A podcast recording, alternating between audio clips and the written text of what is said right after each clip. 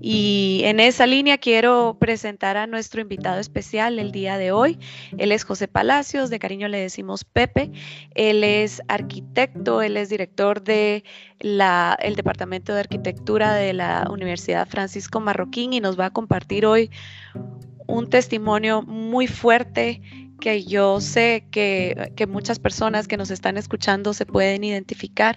Es una historia muy linda y, te quiero dar la bienvenida, Pepe, si estás por ahí, si nos escuchas. Hola, gracias Kitty, gracias Ernesto por la invitación. Es un gusto estar acá.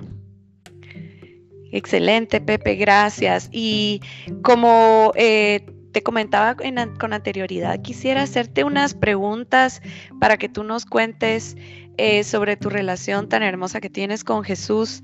Eh, a mí me cuesta imaginar cómo era el Pepe de antes, pero tú me podrías comentar, nos podrías contar cómo eras tú socialmente, espiritualmente y emocionalmente un poco de la historia detrás de lo que, de lo que eres hoy. Eh, claro, Kitty, con gusto. Pues yo me describiría como un joven, tuve, tuve una infancia bastante normal con sus altos y bajos como cualquier otro niño y joven, em, pero me pasó algo a los 18 años, que fue mi primer retiro, donde recuerdo que salí del retiro con la impresión, incluso triste, de que no había pasado nada. Eh, yo había notado que algunos compañeros incluso se habían quedado dormidos, otros habían empezado a hablar raro. Y yo decía, bueno, porque a mí no me pasa nada. Y recuerdo muy bien que me fui a ese retiro con una sensación de mucha paz, contento, pero con esa espinita de que eh, a mí no me habían pasado ninguno de estos fenómenos eh, que había observado en algunas personas.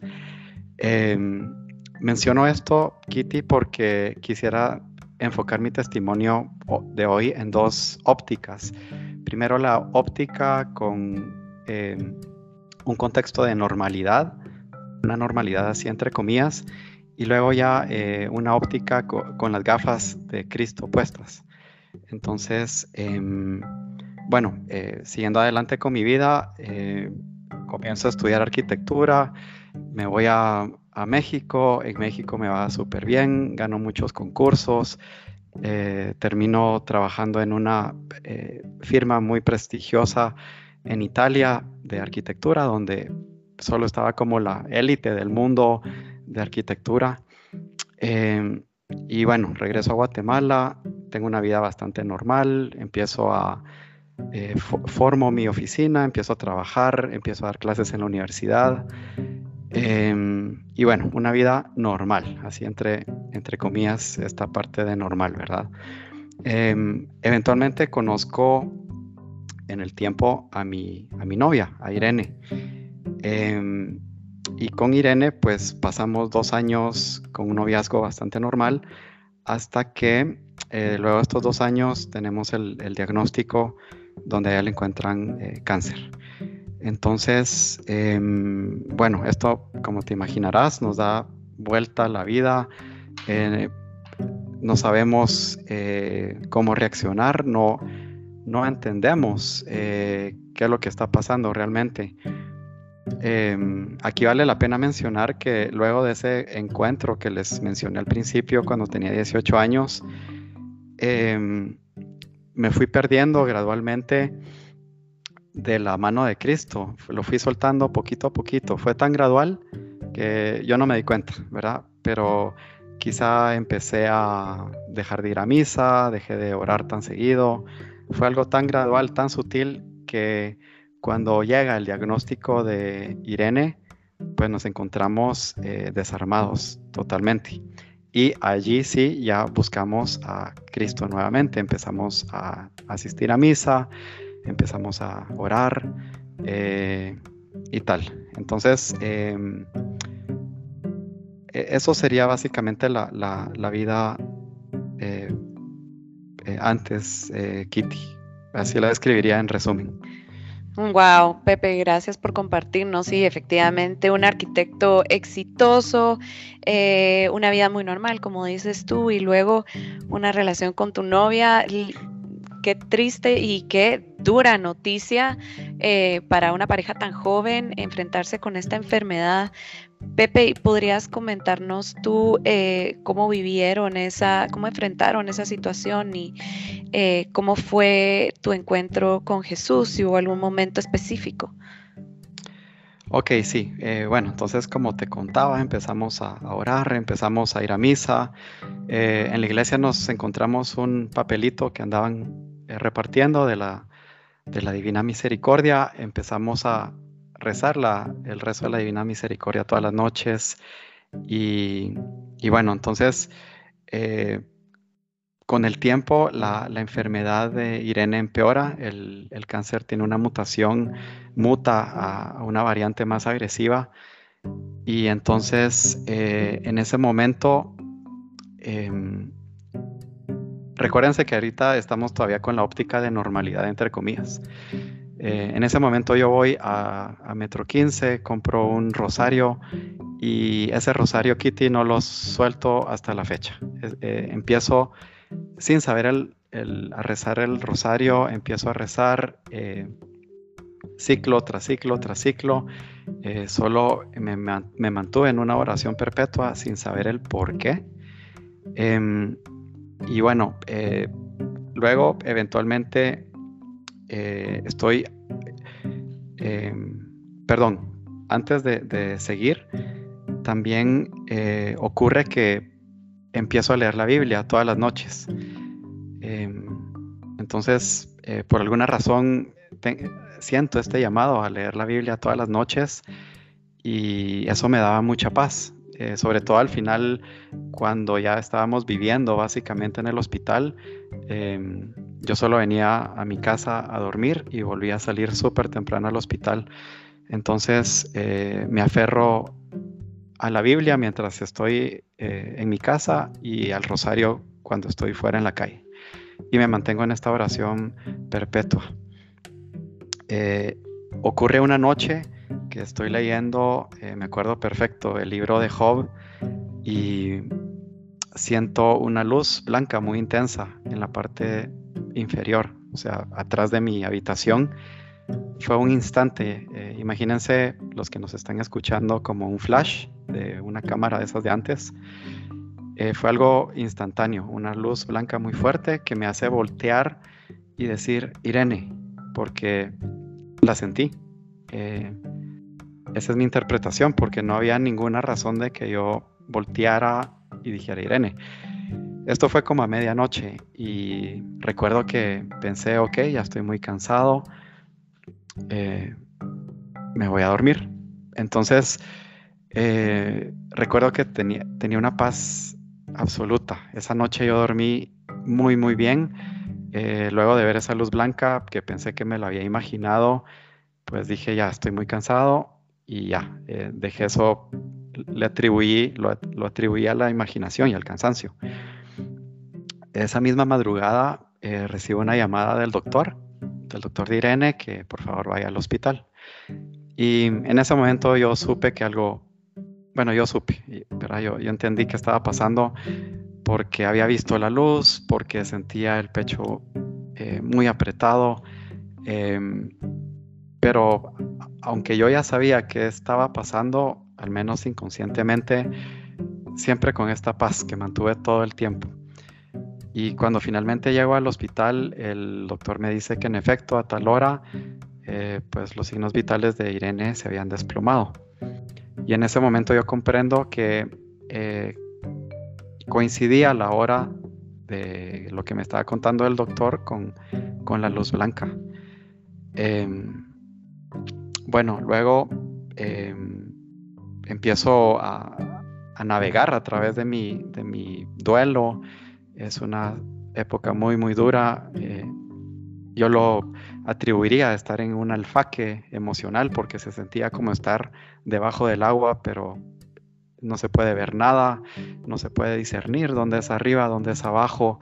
Eh, te estás asfixiando eh, espiritualmente y físicamente, estás es una angustia absoluta. Este alfaque emocional dura cierto tiempo, cada vez es un poco más manejable gracias a todas estas herramientas que ya había ido desarrollando, como el rezo del rosario o leer la Biblia.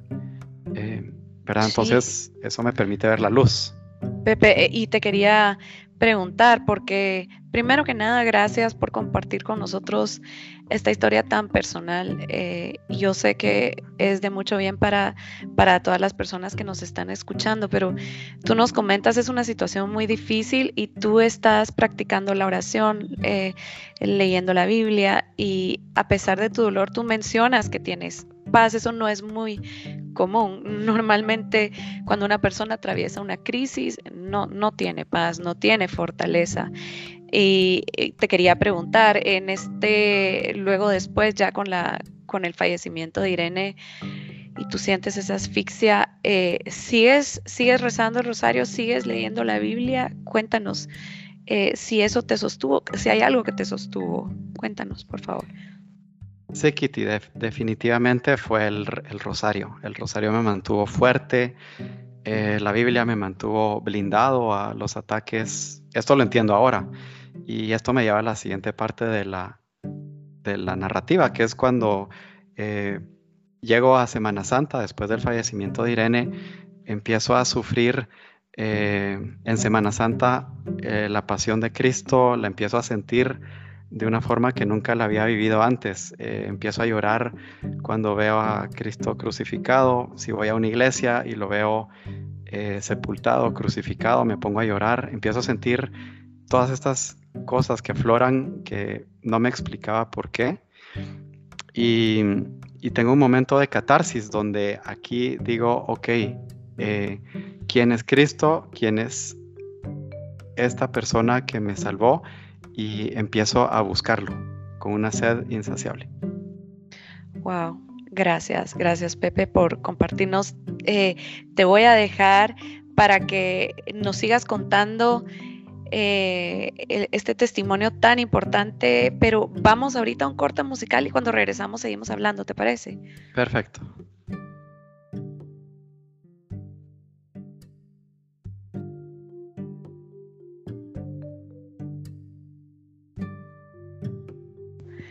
Y regresamos eh, con Pepe Palacios y este testimonio tan, tan importante, tan fuerte, tan bonito que nos está compartiendo. Pepe, te agradezco nuevamente por tu apertura y te, quería preguntar, nos estabas comentando, eh, luego eh, estábamos ubicados en Semana Santa del año pasado, esto fue hace un año más o menos, tú te conmovías y empiezas a vivir tu relación con Jesús de diferente manera, a sentir el dolor de ver la pasión de Cristo. Cuéntanos. Ok, Kitty, sí. Entonces, eh, bueno, llega Semana Santa y, empiezo a sentir todas estas cosas, ¿verdad? Entonces, eh, luego de, sentir eh, y acompañar a Cristo en su pasión, porque viví esa Semana Santa como si yo estuviera con Él y lloraba y lo sentí, lo sentí muy fuerte. Eh, siento esta sed insaciable de conocerlo y de buscarlo. Entonces eh, aquí conozco, ah, empiezo a buscar, empiezo a buscar gente que yo sabía que ya, que ya conocía a Jesús. Aquí entra en, escena mi amiga Ani Reyes eh, y ella me, va guiando, ella es esta guía que me va abriendo estas puertas y me va permitiendo eh, conocer a, Jesús poco a poco a través de oración, a través de actividades, a través de programas, todo, ¿verdad? Entonces, em, y se recuerdan cómo al principio del, de la historia les hablé de la normalidad entre comillas. Y aquí es donde ya empieza la segunda parte, aquí es donde yo me pongo ya las gafas de Cristo y empiezo a ver todo diferente. Em, como les conté al principio, cuando fui al primer retiro, que yo sentí que no había pasado nada y que salía hasta medio tristón porque no me había puesto ahí a hablar lenguas o no me había caído al piso, eh, empiezo a entender como alguien que, no sé si les ha pasado, que saludan a alguien en el pasillo, pero no saben quién es, y se acuerdan a las semanas, a los años, y dicen, ah, y tienen ese momento de, de ajá. Sí. Eh, pues así me pasó exactamente, porque entonces empiezo a recordar cómo después de ese, eh, después de ese retiro a los 18 años, cuando yo voy a la universidad, empiezo a orar en los pasillos de la universidad antes de entrar a una clase difícil, empiezo a orar antes de un concurso, que al final paré ganando eh, todos los concursos que entré, nunca perdí ni uno. me recuerdo cómo siempre mantenía la oración eh, antes de cualquier cosa. Y eso eh, ahora entiendo con mis gafas de Cristo puestas que era el Espíritu Santo actuando en mí. Y cómo ese Espíritu Santo fue quien me guió a Metro 15 a comprar ese rosario, por ejemplo, y cómo el Espíritu Santo me guió a empezar a rezarlo sin saberlo. Y cómo el Espíritu Santo me impulsó a abrir esa Biblia que me daba paz noche con noche después de salir eh, de estar todo el día en el hospital, que pues tendría un cansancio físico, pero me mantuve muy, muy fuerte emocionalmente, siempre. Y, bueno, entonces ya con estas gafas de Cristo puestas, em, empiezo a, buscarlo insaciablemente y yo pensaría, Kitty, que esto es como el, el momento de donde me doy cuenta de que Jesús siempre estuvo conmigo y solo, así como esa persona que saludé en el pasillo, pero me di cuenta hasta después quién era, eh, había estado acompañado todo el tiempo y, entonces tengo, empiezo a tener este, esta transformación dentro de mí.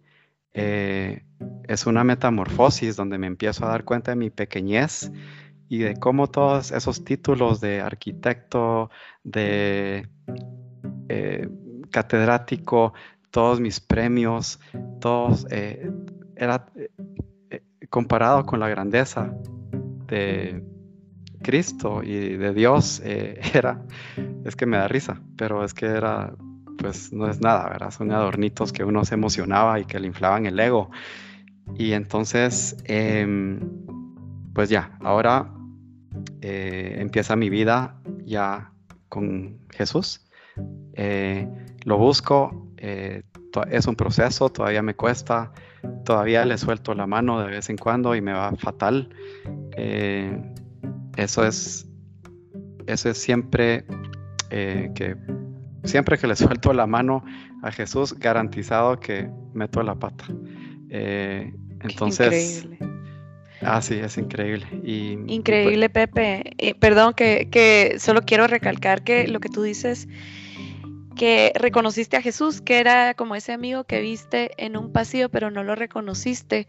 Qué bendición que Dios te puso las gafas para poderlo ver, porque todos lo tenemos junto a nosotros, está con cada uno de nosotros, nos está llamando, nos está amando, nos está cuidando, cada una de las cosas, como los premios que tú tuviste, Él nos lo concede y qué bendición que tú lo hayas podido ver. Qué y tristemente se nos acaba el tiempo, Pepe. Yo quisiera que nos siguieras platicando muchísimo más, pero me gustaría pedirte, porque seguramente tenemos en la audiencia eh, personas que han perdido un ser querido, que están pasando una dificultad que para nosotros puede parecer distinta, pero para cada, cada uno la vive como lo más difícil. Eh, ¿Qué, ¿Qué, invitación quisieras hacerles? ¿Qué consejo quisieras darles? Em, bueno, mi, consejo em, principal sería la oración. Eh, no hay nada como la oración. Eh, sí, Pepe, sigue, continúa. Ok, perdón. Pues la oración, ¿verdad? Eh, la oración nos mantiene fuertes, la oración nos da la sabiduría que necesitamos para comprender lo incomprensible la sabiduría nos da la, serenidad posteriormente que necesitamos para navegar esta vida terrenal y siempre con fe en la vida espiritual en la, en la, y entender, entender que la muerte no es nada más que un nacimiento a una nueva vida, a una nueva vida espiritual. Qué lindo, gracias Pepe. Y tristemente nos tenemos que eh, despedir porque ha llegado la hora, Pero gracias por haber estado con nosotros en este programa. Eh, gusto, Kitty. Gracias.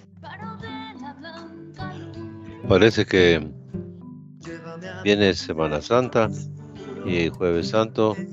Todavía no sabemos cómo va a estar sintiéndose el Papa para ver si vamos a poder seguir con el programa el Jueves Santo, si lo podemos grabar con anterioridad, pero de lo contrario, pues eh, seguir el consejo de Pepe, no dejar la oración, no dejarse de la mano de Jesús, sobre todo en esta época de Semana Santa, para que vivamos la pasión con Él, su muerte y luego pues su resurrección, nada menos que para poder entrar al cielo.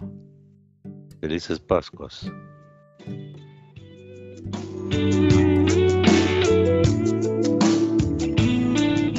Sí, esta vez es continuar